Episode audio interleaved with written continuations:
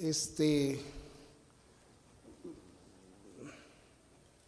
lo quería mencionar dentro de la predicación, pero este, no, quise, no quise preparar una predicación para, para este, explicar cosas. Yo creo que no es, este, no, es lo, no es lo ético utilizar una predicación simplemente para, para, aunque sí es motivacional y todo eso, pero este, no quise pervertir un texto, o sea, acomodándolo a, propósitos, pero, pero hermanos, este, eh, oren por los, oren por, por jóvenes que, que, tengan un deseo verdadero de servir a Dios y, y que podamos este, tener, tener esas, esas salidas este, misioneras.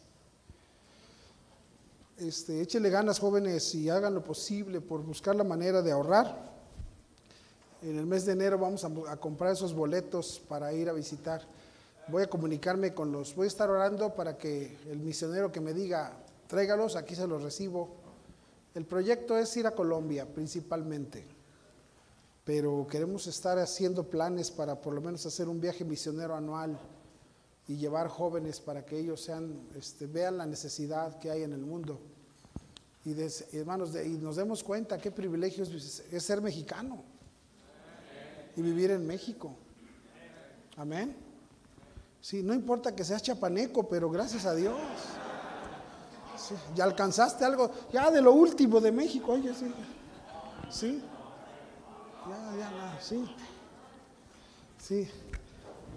No se enojen, chapanecos, hombres. Los quiero.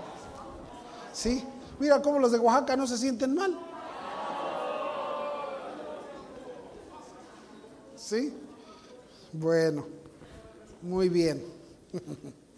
Muy bien. No, gloria a Dios. Apocalipsis capítulo 2, por favor. Eh, no sé por qué le dije a Mauro otra cita. le dije otra, pero bueno, todas son buenas, amén. Sí, Apocalipsis capítulo 2. Es que es parte de, de lo que vamos a ver. Apocalipsis capítulo 2.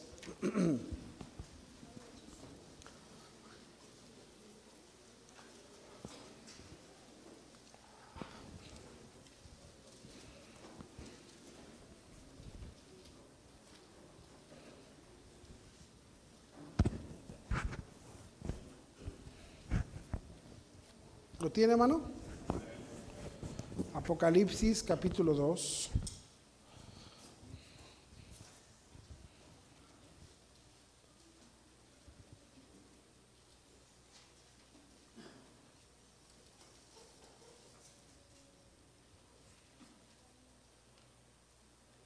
Vamos a leer versículos 12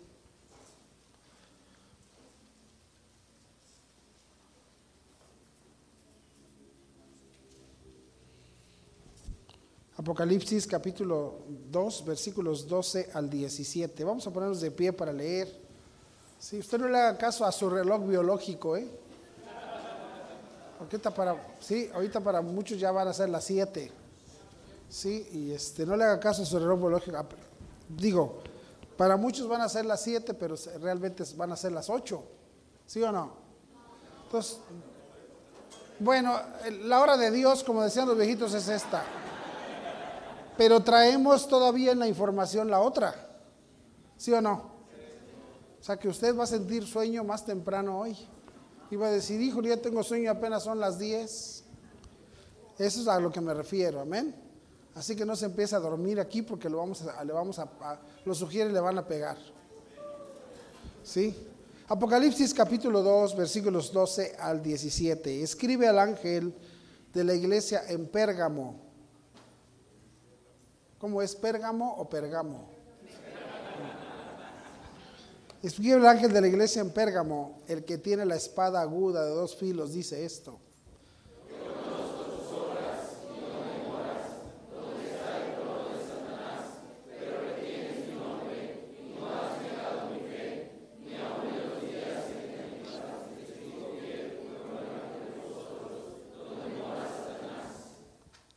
Tengo unas pocas cosas contra ti, que tienes ahí a los que retienen la doctrina de Balaam, que enseñaba a Balac a poner tropiezo ante los hijos de Israel, a comer cosas sacrificadas a los ídolos y a cometer fornicación.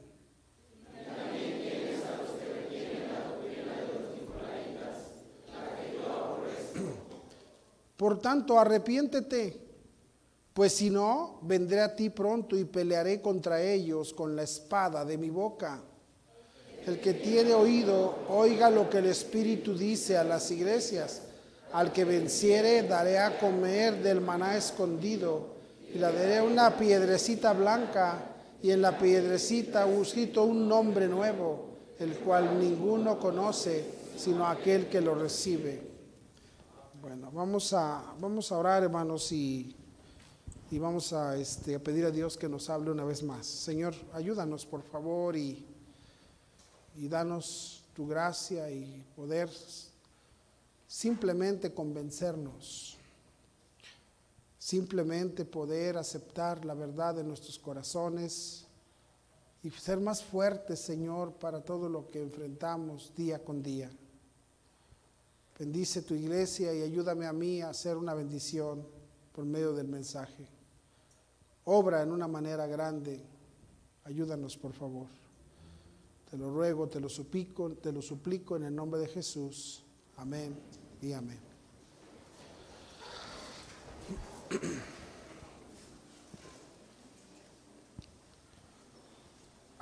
El, el, por ahí he escuchado comentarios. Ahora, eh, hermanos, no, no quiero dar esto que cuando yo haga algo, diga algo, digo, he leído comentarios, ¿verdad? Este, había una, hubo una, una versión de la Biblia, vaya, la versión 60 estaba allí, pero era una Biblia que se llamaba la Biblia Scofield. Scofield era un, un, estudioso de la Biblia y él aprovechó para hacer unos comentarios de los pasajes bíblicos. Por mucho tiempo Scofield fue muy, muy, muy aceptado y muy respetado por los fundamentales hasta que de repente alguien dijo, no sirve y ya no sirvió. Dentro de los comentarios de Scofield, les, les voy a decir esto, no es una interpretación bíblica personal, ni posturas bautista, es una interpretación, pero que suena muy apropiada. No se perturba doctrina, no se perturba, simplemente son muy apropiadas. Scofield dio un comentario donde él decía, en el capítulo 4 de Apocalipsis, eh, el capítulo 4 de Apocalipsis, ¿verdad? Comienza Juan, Juan el apóstol diciendo, después de esto miré y aquí una puerta abierta en el cielo y la primera voz que oí como de trompeta hablando conmigo, ¿qué dice? ¿Qué dijo? Entonces, estamos hablando, hermanos, de una interpretación bíblica que dice que ahí comienza el arrebatamiento, que ahí comienza cuando Cristo viene por su iglesia. Es una, es una representación de Cristo viniendo por la iglesia. Sube acá. Y cuando suene la trompeta, vamos a ir para arriba. Amén. ¿verdad? Pero antes de que venga Cristo, antes de que Cristo aparezca, ¿verdad? Apocalipsis está hablando del periodo de la iglesia, de lo que vimos el otro día de la semana, de la semana, digamos, este, la semana de gracia que está entre la semana 69 de Daniel y la semana 70. Para que se termine todo, falta la semana 70. La 69 ya pasó porque Cristo ya fue muerto y ya, ¿sí me explicó? Pero desde hace dos mil años entró el periodo de gracia que es como una especie de paréntesis, por, decirlo así, no sé si es apropiado, pero es como un espacio entre la semana 69 y la semana 70 para que todo termine. Para que todo termine nada más faltan siete años. Cuando la, eh, pero para esto, cuando venga el juicio, la iglesia va a ser sacada, así como Lot fue sacado del mundo para que Dios trajera juicio sobre Sodoma y Gomorra, así como Noé fue cuidado en, la, en el arca para que Dios trajera el juicio del diluvio, así hermanos, nosotros como, la, iglesia representando, hermano, representada, vamos a ser arrebatados para que Dios traiga juicio sobre este mundo. Porque Dios no puede juzgar juntamente al justo con el impío. ¿Vamos bien? Así, eh, así como vemos esa historia, ¿verdad? También sabemos que falta una semana para el juicio de este mundo, eh, pero antes de eso vamos a ser arrebatados. Pero en esa semana está hablando Scofield del periodo de la iglesia. Por eso dice que en los, mire cómo dice ahí en el capítulo, capítulo 1, vamos a apurarle rápido nada más para dar una información. Versículo 4 dice, a las siete iglesias que están en Asia, gracia y paz a vosotros del que es, hermano, del que es y que era y que ha de venir, y de los siete espíritus. Y, y bueno, vamos a ver Apocalipsis 2 porque ahí empieza. Dice, escribe al ángel de la iglesia, ¿dónde? El que tiene las siete estrellas en su diestra, el que anda en medio de los siete candeleros de oro, dice esto yo conozco tus obras y arduo, y arduo trabajo y paciencia y que no puedes soportar a los malos. Y has probado a los que dicen ser apóstoles y no lo son y los has hallado mentirosos y has sufrido y has tenido paciencia y has trabajado arduamente por amor de mi nombre y no has desmayado. Y, el Señor le está hablando a la iglesia de Éfeso en representación de las iglesias del principio que pagaron un precio alto, hermano en representación de las iglesias de los, de los primeros años donde la persecución, donde, hermanos, llamarse cristiano se pagaba hasta con la vida.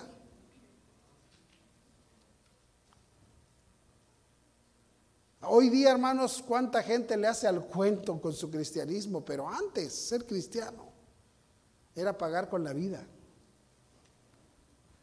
Y, aquí vemos, hermanos, el, mensaje a Éfeso y luego vemos la condición y así venimos, hermanos. No, es mi tema, pero quiero, ahora, no es mi tema el darles ahí un panorama de las iglesias, cómo se comportan a través del tiempo, que es lo que dice Scofield. Según Scofield, nosotros somos la iglesia de la Odisea. Según Scofield, le digo según Scofield, para que no diga, no, es que el pastor enseñó, según Scofield. ¿De acuerdo? Porque aquí hay unos cuantos teólogos que nunca leen la Biblia, pero para criticar están buenos. ¿Sí? Y, luego por ahí también algunos que se conectan, nomás se conectan a ver qué se dice aquí. ¿Verdad? Este, mire que dice el 14, dice, y escribe al ángel de la iglesia en la Odisea, he aquí el amén, el testigo fiel y verdadero. El principio de la creación dice esto, yo conozco tus obras, que ni eres frío ni caliente. Esa es la iglesia de hoy, de hoy día. Dice, ni eres frío ni caliente, dice, pero por cuanto eres tibio y no frío ni caliente, te vomitaré de mi boca. Dice, esa es la iglesia de este tiempo, puro tibio. Nadie, se, nadie está o bien entregado o nadie está así o como bien separado, sino yo ni fu ni fa. Ahí a medias hacemos que venimos, hacemos que vamos, hacemos que servimos, hacemos que decidimos, hacemos, pero al final andamos o tibios, pero dice, dice, andamos tibios y dice Dios, mejor me gustaría que declararas de una vez que ya no quieres nada. O si no, si quiero, pues entonces dice Dios, lo quiero todo. O caliente o frío, pero tibio no. Y, la, regularmente el cristianismo de hoy día es un cristianismo tibio. Es un cristianismo así. Por eso le digo, así es como Scofield está calificando las actitudes de la iglesia según los tiempos. Y mire que dice ahí, porque tú dices, dice, yo soy rico y me he enriquecido y de ninguna cosa tengo necesidad. Y no sabes que tú eres un desventurado, miserable, pobre, ciego y desnudo. Pero Scofield se refiere a la, a la actitud de la iglesia según los tiempos.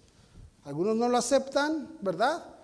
Algunos lo aceptan, es una interpretación personal de él, pero, pero, pero, pues, pero suena apropiado. Amén, hermanos. ¿Están conmigo? Pero lo que quiero que veamos es algo interesante. En el capítulo 2, versículo 12, vemos uno de, un problema que, que, que se suscita. Ahora, hay otro, hay otro, otro comentarista que dice, bueno, cada mensaje de cada iglesia le aplica a todas las iglesias porque, en todos los tiempos, porque hay iglesias que se comportan de repente como la de Éfeso, hay unos que se comportan como la de Sardis y así podemos aplicarle estas verdades a las actitudes que muchas veces presentamos dentro de la iglesia. Pero aquí vemos esta parte bien interesante, el versículo 12 dice, escribe al ángel de la iglesia en Pérgamo El que tiene la espada aguda de dos filos dice esto, hablando de, de, nuestro Salvador Jesucristo. Dice, yo conozco tus obras. Dice, ¿y dónde moras? Yo sé dónde tú moras, dice, donde está el trono de Satanás. Donde Satanás reina, ahí estás tú. Donde el diablo, hermanos, no está, tú dice, dice el Señor, tú no estás viviendo donde yo soy rey. Tú no estás viviendo donde yo soy rey. Porque le dijo Pilato a Jesús, luego tú eres rey. Y dijo Jesús, yo para esto he nacido. Yo para esto he nacido. Dijo, pero mi reino no es de este mundo. Porque si mi reino fuera de este mundo, dice, mis servidores pelearían por mí. Amén, hermanos. Y la verdad hoy día, hermanos, dice, vivimos en un, lugar, dice, y dice, dice el Señor, pero yo no estoy ajeno a saber que nosotros estamos en medio de un mundo tan perverso, hermanos, donde el diablo parece que está ganando y que está tomando ventajas, hermanos, aún no, escúcheme bien, dice, yo sé que hay una tentación fuerte, porque el trabajo de Satanás fue, el trabajo del diablo, lo acabamos de ver hace poco, fue tentación. Amén. ¿Están despiertos? El trabajo del diablo fue, hermanos, luego, luego que Jesús fue lleno del Espíritu, fue llevado al desierto por el Espíritu, dice, y Satanás vino enseguida para tentar. Y, hermanos, y qué, qué, y qué, interesante es que nosotros nos convirtamos a Cristo y vengamos a Cristo y luego, luego, hermanos, se despierte por ahí donde Satanás mora.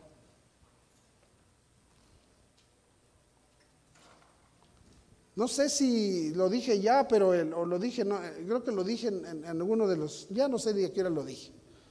Pero el, jueves, ¿cuándo estuvimos a 28? El, ah, entonces el viernes. El viernes eh, fuimos, fuimos allá para San Juan, o veníamos no sé de dónde, y cuando veníamos ahí por, aquí antes de llegar a Maquisco, antes de llegar ahí en la fronterita de Maquisco y Evangelista, estaba ahí un pachangón, había un sonidazo ahí. Pero estaba, pero yo, yo no, lo que menos observé fue el sonido, sino vi que había mucho carro, estaba lleno de gente, mucha gente, hermanos, pero lo que me sorprendió es que era gente bien distinguida. Pura gente fina estaba ahí. Hubiera visto la apariencia de todos los que estaban ahí.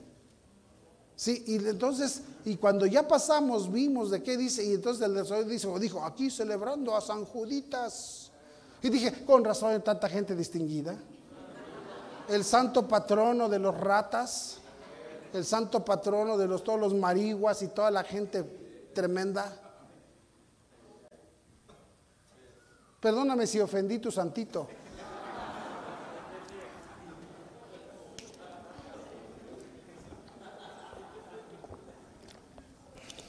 Y por eso la, y de repente eh, ya me dice mi esposa, ¿y hubieras visto? Dice, vi el noticiero, dice, si aquí estaba, hubieras visto que gente distinguida, hubieras visto la que estaba allá en el metro Hidalgo.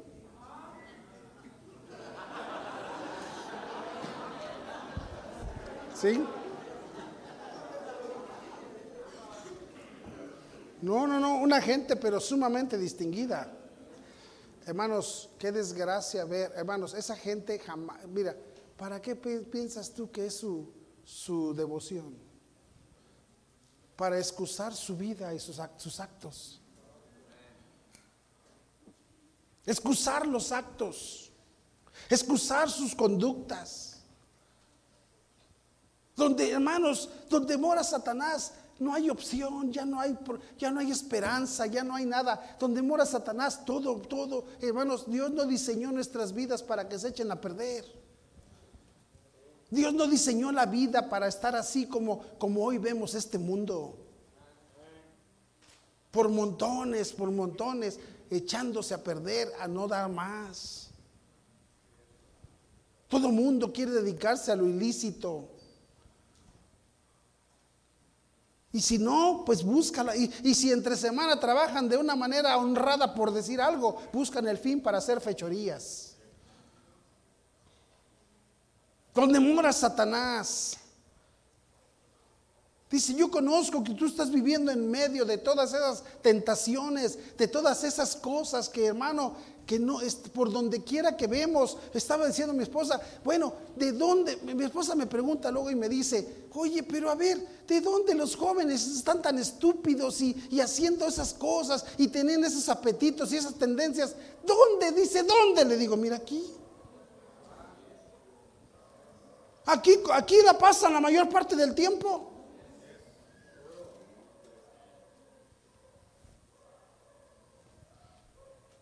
Aquí la pasan publicándose y, anunciando. Y hermanos, escúchame bien. Y si vemos a los tristes pastores ridículos.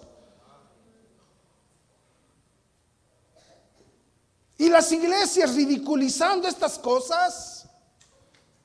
¿Por qué no vamos entonces a entender que estamos siendo bombardeados en una manera? Y dice él, yo ya conozco tus obras, dice, y sé dónde andas viviendo, donde el diablo tiene su trono.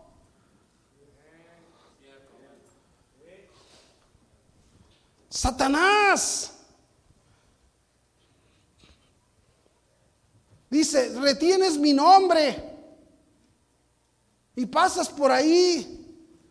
Hace rato fuimos ahí, fui a, comprar un pollo ahí en la carretera. Y ahí antes del pollo, hermano, está así de ahí de las micheladas. Y pues yo, yo, yo voy, hermano, yo voy caminando y pues me voy con mi corbata, pues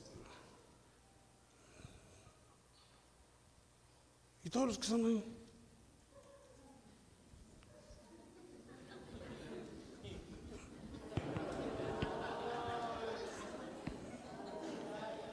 Hasta no voy a negar mi fe nunca. No me voy a no voy a quitarme, hermanos, no voy a negar lo que creo. No niegues tu fe en el... Si, si, tú eres cristiano, dile a los de tu trabajo, yo soy cristiano. Pero no andes ahí haciendo cosas, ni, ni, ni, contando chistes, ni haciendo basura y media para que digas una cosa, pero digan ellos, él dice que es, pero hasta los del trabajo se dice. Haciendo estupidez y media y luego te atreves a hablarle de Cristo a la gente.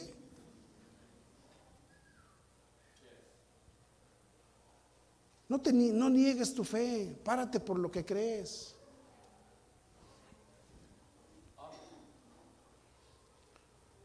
A veces, a veces me pongo a pensar que los muchachos de la escuela cristiana decimos, pues para que estén aquí aparte, ¿verdad? Pero a veces, ¿qué tan bueno sería que estos estuvieran en un lugar donde fueran presionados para ver qué para, pero regularmente lo que siempre he dicho es, siempre le he dicho a la gente, porque la Biblia lo dice, tú no vas a ir a ningún lado a convertirlos, ellos te van a convertir a ti.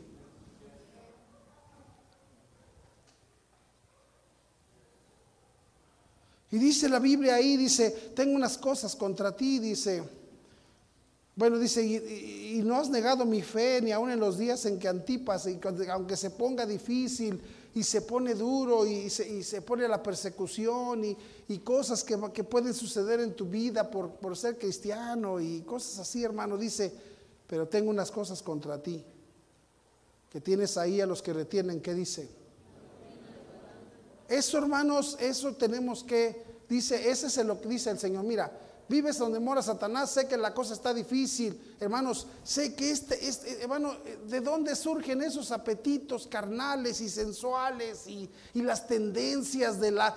¿Por qué razón los jóvenes se derrumba la verdad que tienen en sus corazones, que se les ha enseñado desde chicos? ¿Por qué los jóvenes se rinden? ¿Por qué pasan estas cosas?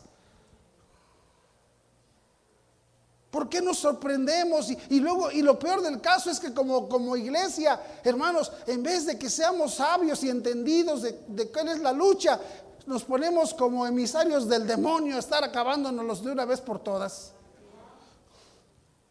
Alguien falla y, hermano no necesita que los de afuera los maltraten, con nosotros tiene.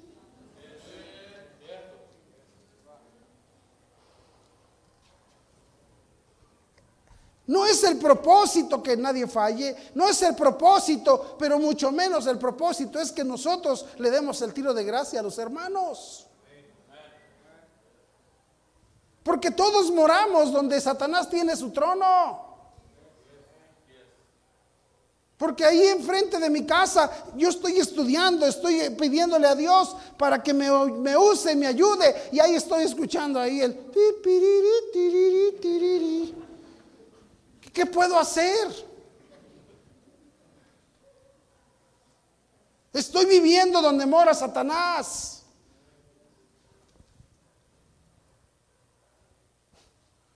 Hace, hace unos meses atrás íbamos ahí con mi esposa, íbamos saliendo y, y, ya sabe, las mujeres siempre para salir hacen una chopa, tardan mucho, hombre. Y ahí me llego y subo al carro, y te espero en el carro y prende el carro. Y cuando ya me voy a salir, ya estoy, de repente entran carros, patrullas, la Guardia Nacional, la estatal, ¿sí? Y se meten unos, se paran enfrente de mí con una, me hacen así. Y yo,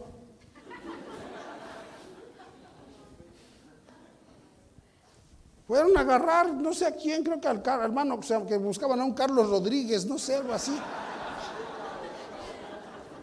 Fueron a buscar a alguien en la unidad, se puso tremendo, hermanos, de veras. Pero te garantizo que eran como 150 y bien armados. Entre los ministeriales y los de la guardia y los de la estatal y por donde quiera le dieron vuelta y se cubrieron todas las calles, cubrieron todo. Y hay gente que dice, y luego los, de, los de taxis, usted vive en la unidad, jefe, y no le da miedo, pues, pues no. No, yo ya tengo 12 años viviendo ahí. Si a los de Cuanalá no les da miedo, ¿por qué me va a dar miedo a mí? No me da miedo que tengo miembros de Cuanalán aquí en la iglesia. Y uno que otro de Iztapalapa.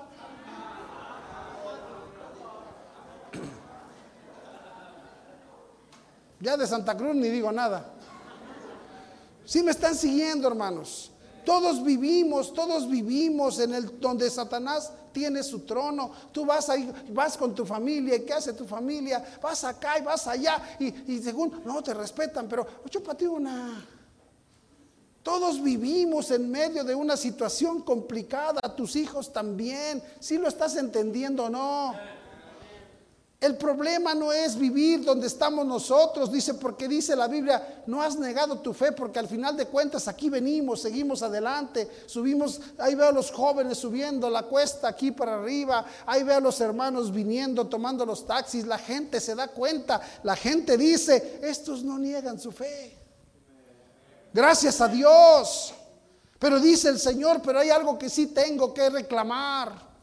Hay algo que sí tengo que decirle, dice, y es poco, no es mucho, dice, pero hay un problema entre ustedes, tienen ahí a los que retienen la doctrina de Balaam. La doctrina es lo que enseñó Balaam. Ya hemos, hablamos hace poco del tema, quiero tocar otro punto diferente, pero hace poco prediqué acerca del camino de Balaam, de la doctrina de Balaam, ¿te acuerdas? Y dice la Biblia ahí, dice, tiene la doctrina de Balaam, ¿qué es? Dice, que enseñaba, dice Balaam. Hermanos, eh, acuérdate, Balaam quiso maldecir al pueblo, pero Dios no se lo permitió. ¿Sabes por qué razón tú y yo seguimos adelante? Porque Dios no, porque hermanos, Dios permite que sigamos adelante. Porque Dios es el que nos guarda. Ya cálmate tú, haciéndole creer a todo el mundo que es tu santidad la que te guarda. Estoy cansado de gente que presume y hasta se cree en la gran cosa, mejor que otro. Nadie es mejor que nadie.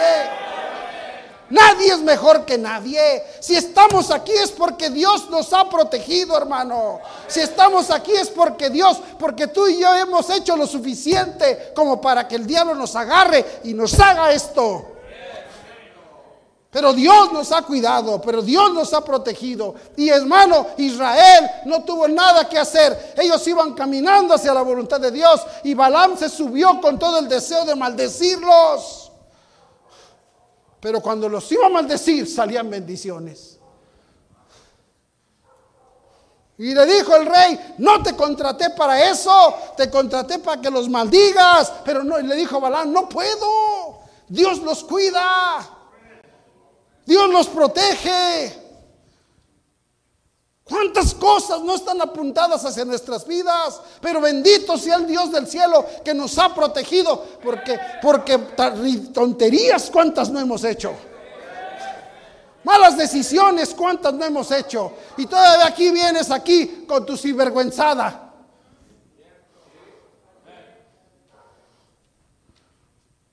¿Cuántas tonterías no hemos hecho? Y estoy hablando, hemos.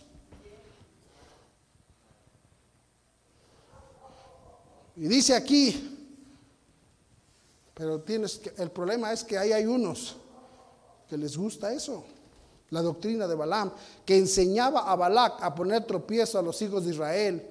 ¿Qué les enseñaba? A comer cosas sacrificadas a los ídolos y a, y a cometer fornicación. Y tú dices, sí, pastor, yo por eso no como pan de muerto.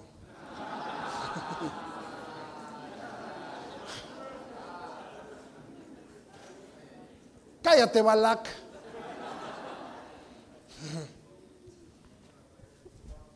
De lo último que está hablando la Biblia es de esto.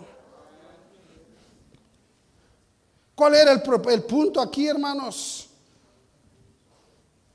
Era el método que Balaam por fuera aconsejó a Balac, con el cual podía debilitar a Israel. Con el cual Dios no podía. Hay cosas, hermanos, de las, de las que Dios no nos podrá proteger. Pon atención. Hay cosas que estamos aquí porque Dios nos ha protegido, pero hay cosas de las que Dios no nos podrá proteger. Y eso es lo que Balaam enseñaba. Dije, y ahí hay muchos hermanos que no tenemos cuidado y a nuestros propios hijos les estamos quitando la oportunidad de tener la protección de Dios. A las propias familias de tener la protección de Dios. Eso es lo que enseñaba Balaam a Balac. El culto a Balac, el Baal, hermanos, eran las fiestas de primavera. Y, los y hermanos, y hacían dramas, pero dramas, hacían, ¿saben lo que es un drama? Es, es, es, por así que, perdón la expresión, pero es hacer algo, es actuar, es hacer algo, hacer teatro. Los dramas son teatros con gente. ¿Sí me entiendes? Las fiestas se trataban de hacer públicamente actos, dramas, donde qué hermanos, era la celebración de la primavera de aquellos de aquel entonces, era la cohabitación de Baal con la diosa de la fertilidad. Era Baal, hermanos, y la diosa de la fertilidad teniendo relación. ¿Y sabes cómo lo escenificaban? Con gente. Todo el mundo quería acudir porque quien lo hiciera más perverso era el que ganaba. Y la gente toda participaba en eso. Y quien mira eso, algo le queda en su, en su corazón. ¿Están siguiendo, hermanos? Se practicaba la orgía se como parte de una adoración. Ese era el propósito. Y esta porquería, hermanos, fue adoptada por los israelitas. Esta porquería fue adoptada por los israelitas. Mire lo que dice ahí, hermanos, ve, conmigo ahí en, en números, por favor. Números 25.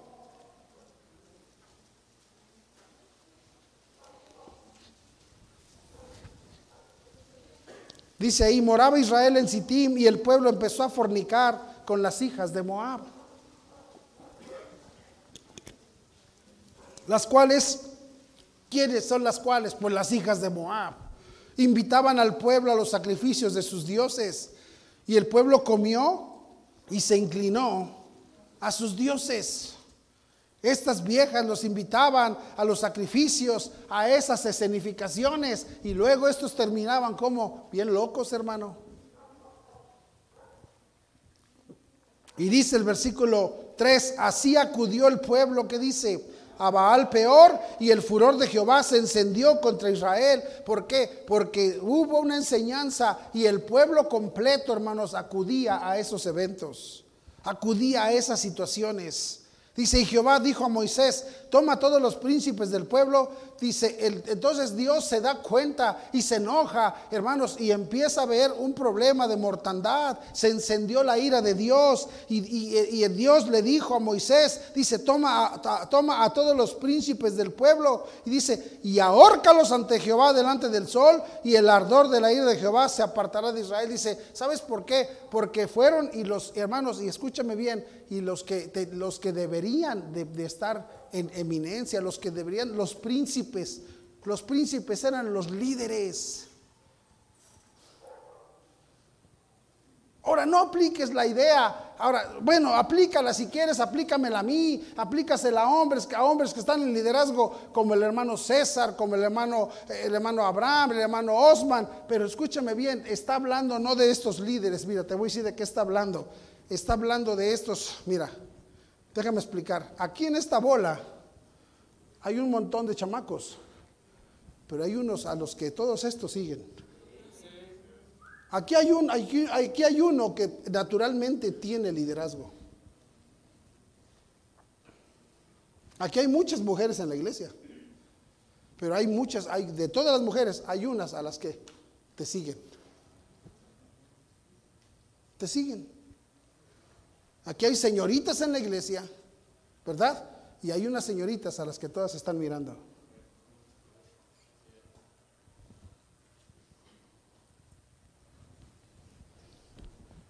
Y le dice Moisés, jálate esos a los que todos siguen y ahórcalos. ¿Por qué? Porque no han dado un buen ejemplo. No han dado un buen ejemplo. El liderazgo ha estado involucrado. Y Dios quiere juicio contra ellos. Tenemos que darnos cuenta quiénes tienen liderazgo y nosotros. Si tú sabes que tu hijo tiene un liderazgo, fortalécelo. Trata con él, porque Dios, la, la ira de Dios está con él y lo va a matar.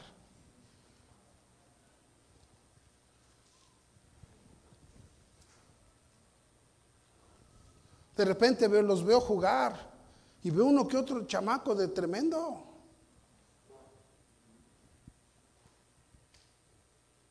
El, Juanillo, el Juanillo Barbas, ¿dónde está el Juanillo Barbas? Ya se rasuró, ¿verdad? ¿O no? Ya anda otra vez Barbas.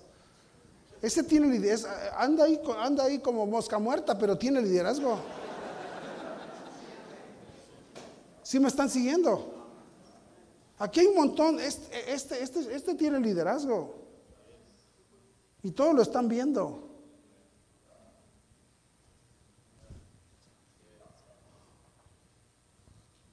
Mientras más carrilla le echen, ya estás agarrando liderazgo. ya te empiezan a echar carrilla, tienes liderazgo. Que, ah, ah, tiene liderazgo. Oh, oh, oh, tiene liderazgo. Amén. Tiene liderazgo. Gracias, tiene liderazgo.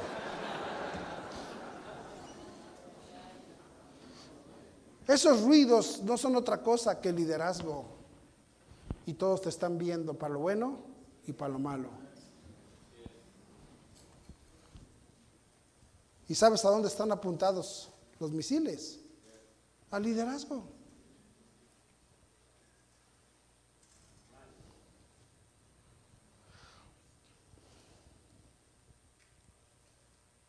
Y Dios, hermano, tenemos que fortalecer el liderazgo.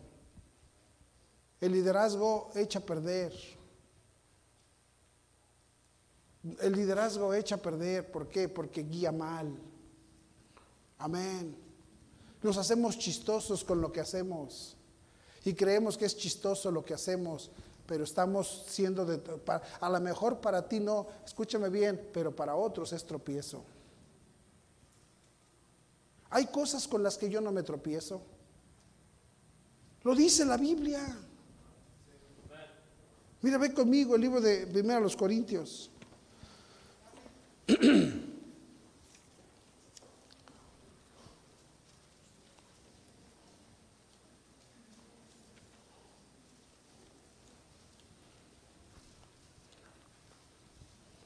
capítulo 6.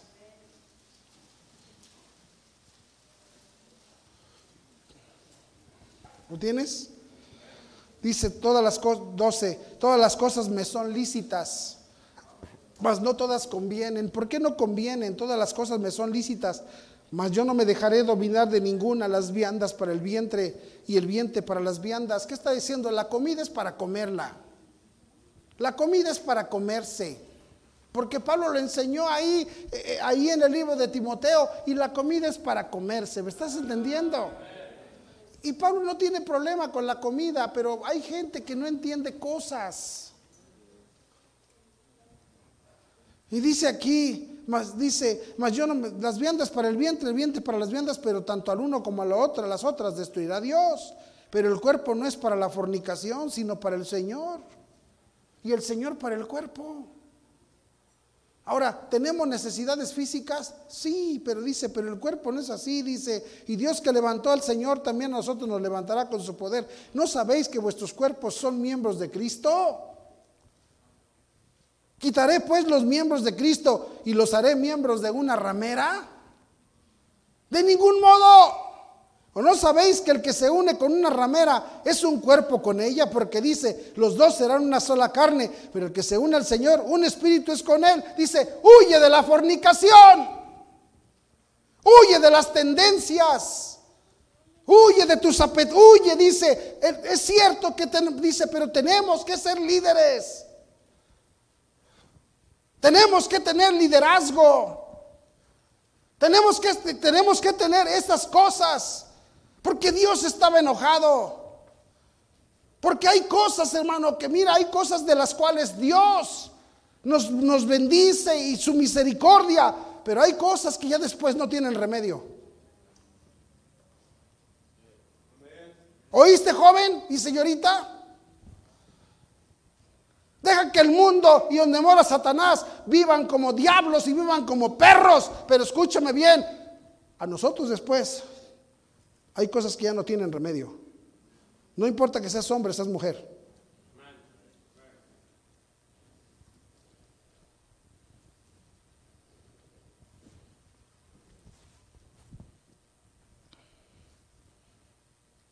En el libro de números, capítulo 11, digo 25,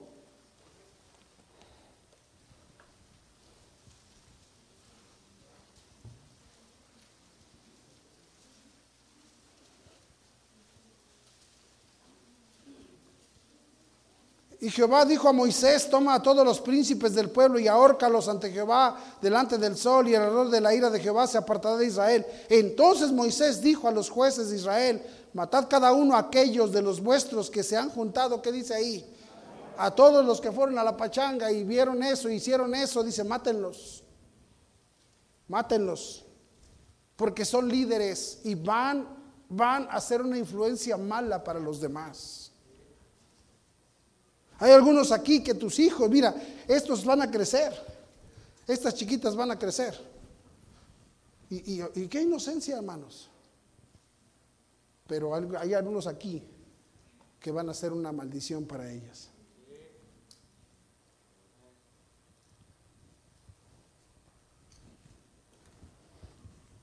O habemos algunos, porque no sabemos. Porque, hermanos, caemos tanto viejos como jóvenes.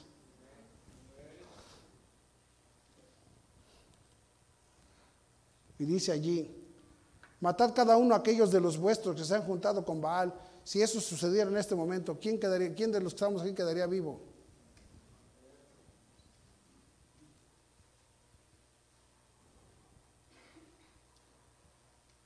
Y aquí un varón de los hijos de Israel vino y trajo una madianita a sus hermanos a ojos de Moisés y de todo. Y hermanos, ¿sabes qué estaba pasando? Estaba tan feo el asunto que se está volviendo una sinvergüenzada.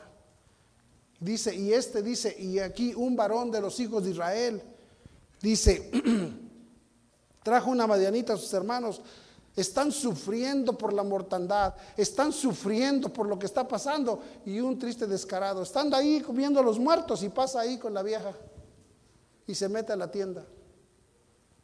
Y todos están sufriendo la pérdida y el dolor de gente para la que había esperanza.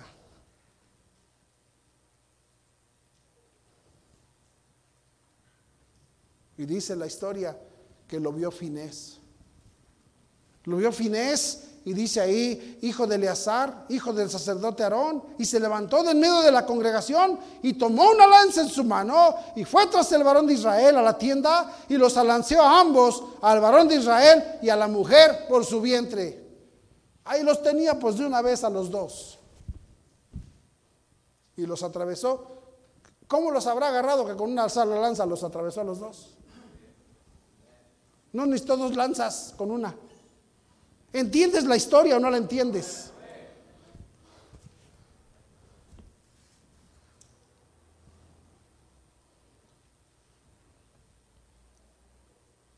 El celo de Fines fue al dormitorio donde lo sorprendió.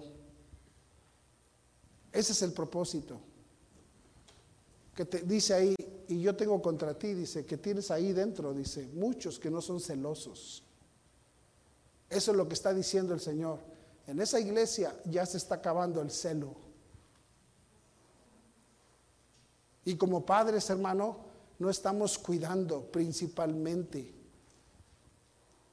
principalmente, no estamos cuidando principalmente que nuestros hijos honren a Dios con su pureza. Deberíamos de pelear como perros para que nuestros hijos honren a Dios con su pureza.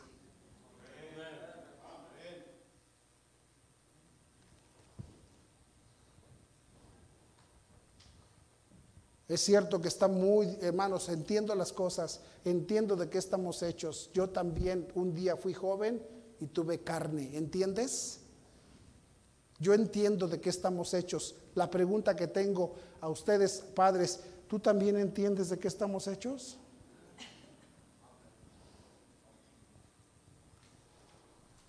Pues te tengo noticias, pero tus hijos también tienen el mismo sentir que tú y que yo.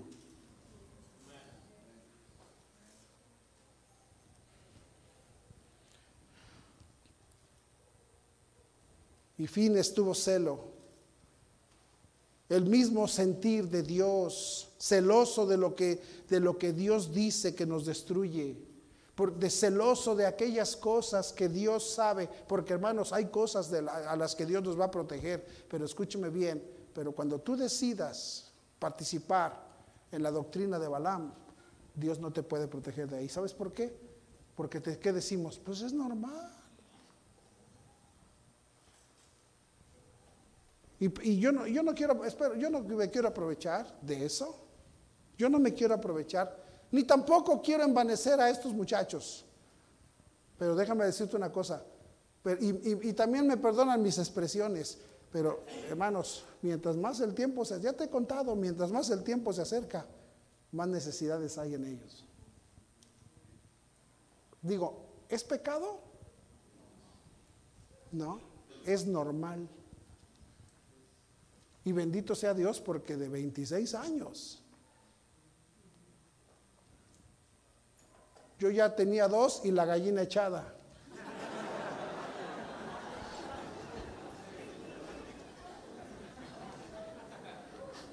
¿Sí me está siguiendo o no? De 26 años. Además de una juventud muy tremenda. Pero entonces, ¿estamos en serio o no estamos en serio? Y hermanos, y si tú no platicas todos los días de eso con tus hijos, si tú no pones atención en esas cosas que son tan naturales, y luego si están eh, participando en, este, en las pachangas de Baal, hermano, y se la pasan, ay pastor, pero es que no ven nada malo en el celular. No, no, no, yo no estoy diciendo que ven nada malo, lo que estoy diciendo es que lo ven. Y quién sabe de qué manera Satanás tiene, tiene las maneras para que aunque no veas nada malo, quién sabe qué se despierte en ti. Pastor, está usted exagerando. Bueno, entonces si tú no exageres y veremos entonces lo que va a pasar.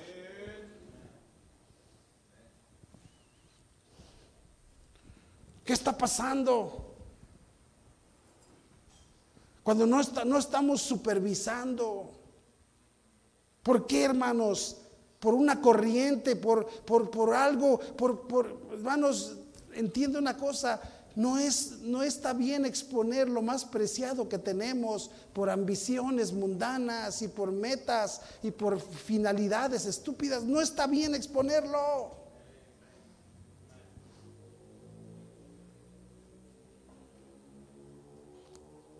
Fines fue celoso de lo que Dios sabe que nos destruye.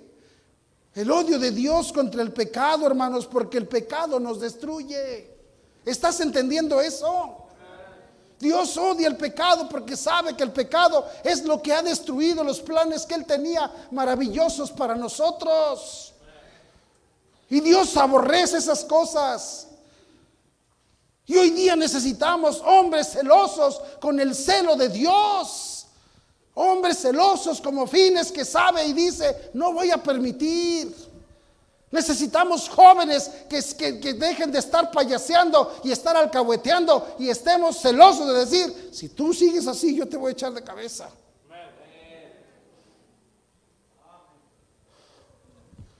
Por lo menos.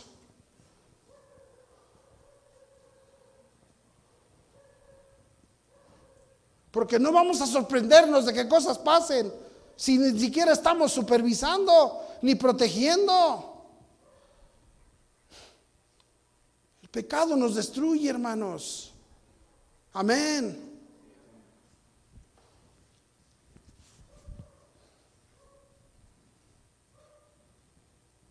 ¿Sabe por qué vamos a... Escúcheme, hermano, el asunto aquí no es si nosotros con, esas historias que tenemos de que si somos, que si se... Mire, hace, hace poco me habló por teléfono un pastor y me dijo, pastor, este, vengo, le hablo porque quiero que me aconseje.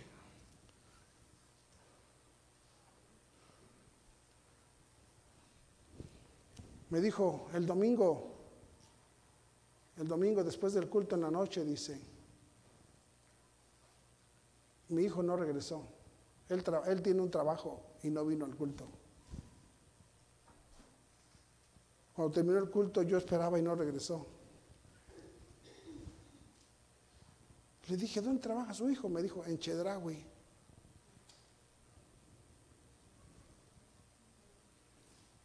Le dije, pastor, pero en domingo me dijo, sí.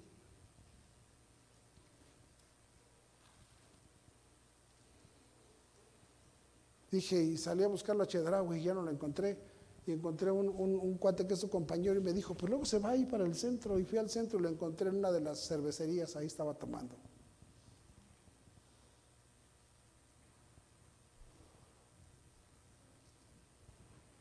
Y me dijo, Él es bueno.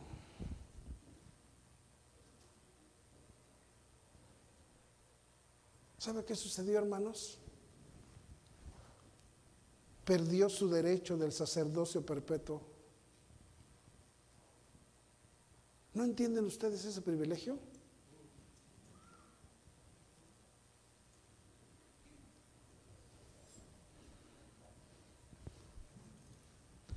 Mira conmigo primero de Samuel 14.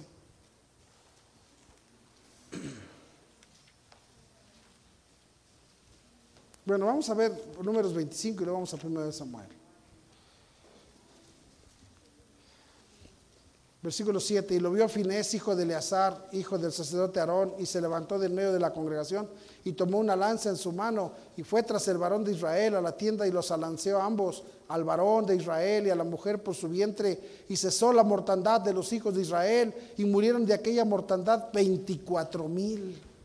Entonces Jehová habló a Moisés diciendo, Fines, hijo de Eleazar, hijo del sacerdote Aarón, ha hecho apartar mi furor de los hijos de Israel, llevado de celo entre ellos, por lo cual yo no he consumido en mi celo a los hijos de Israel. ¿Sabes qué hizo Fines con su celo? Paró la ira de Dios sobre el pueblo. ¿Sabes que, pues, hermano, sabes qué es lo que hace la diferencia? Aquí lo que hace la diferencia no es tu santidad, es tu celo. Lo que hace la diferencia, hermanos, para que Dios nos permita seguir adelante, no es santidad, es celo. Porque a veces, hermano, pretendemos, hermano, presumir y estar aquí y unos con carita y con corbata y con esto y con lo otro, pero ya celo no hay.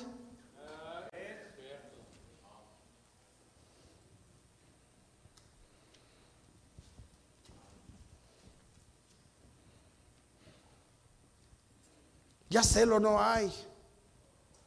Tenemos líderes aquí, padres líderes que ya no son celosos y no están presionando a los hijos. Estás alcahueteando a tus hijos o a tus hijas. Debemos de agradecer cuando alguien mira a nuestros hijos con tendencias, con malos pasos y que se alarman y tú en vez de que te enojes, agradecele.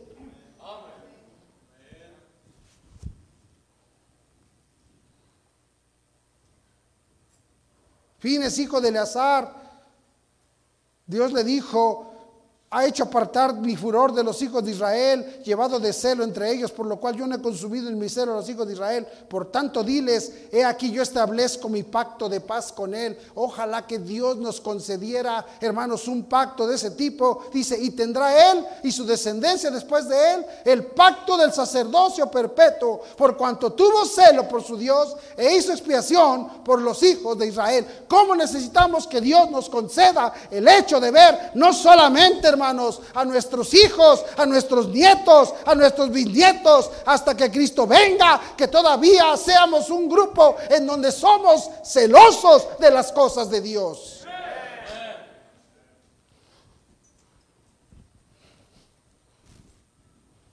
Pero andamos con cosas, hermano. Andamos hasta en, cosas injustas procurando buscar el favor personal, procurando haciendo tantas cosas. Todos sabemos lo que somos.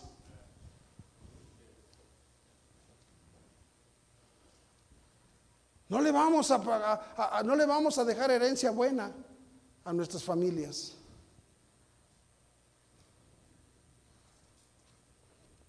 Sacerdocio perpetuo.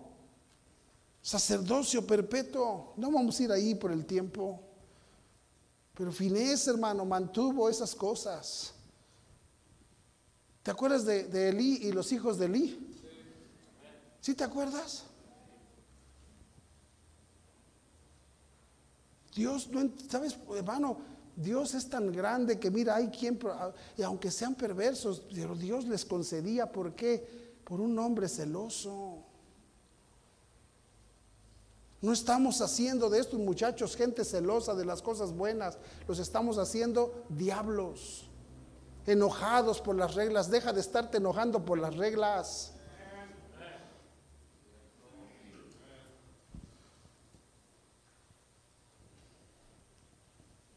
Enséñale las reglas a tus hijos. Enséñale las reglas a tus hijos para que sean celosos en vez de estar investigando de quién es el niño de Mariana.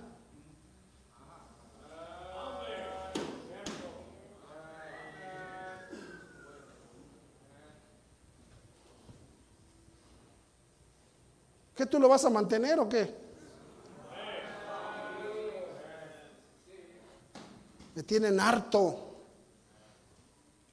Esa es la clase de padres que viene, este, de, de, de, padres de familia, de los chamacos que vienen en esta escuela.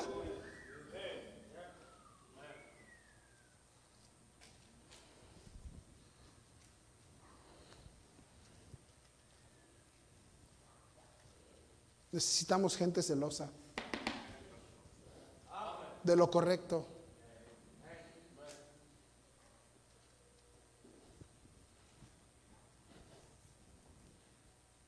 Qué desgracia.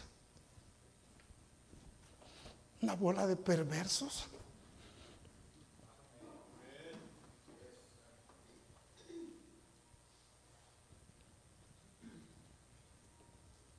Por primera vez me sentí mal esta semana diciéndole a Dios, ya no quiero estar ahí, Señor.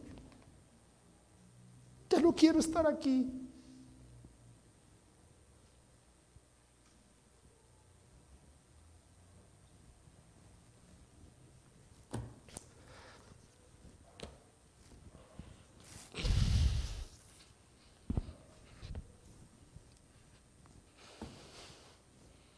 Vamos a orar.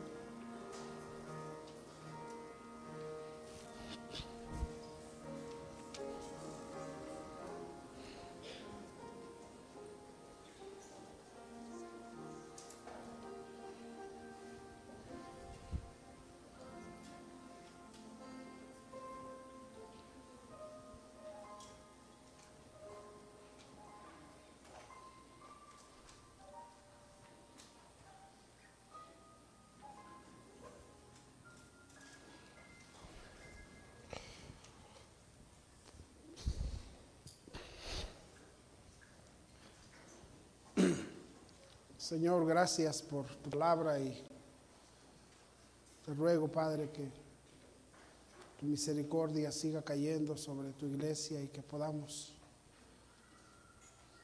seguir adelante. Líbranos, Señor, y